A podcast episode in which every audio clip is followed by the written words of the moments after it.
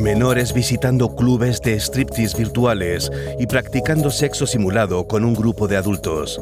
Ocurrió en la app VRChat. Por sucesos como este, algunos mundos del metaverso como VRChat, Roblox o Minecraft se conocen como paraíso de los pervertidos y criadero de delincuentes sexuales.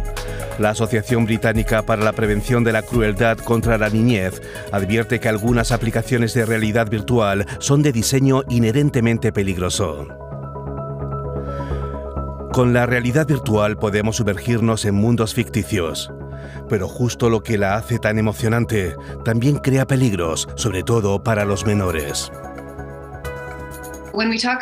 Cuando hablamos de explotación sexual en el metaverso, tenemos que entender que el mundo digital nos envuelve por completo ya no se trata de un simple videojuego en el que observamos cosas.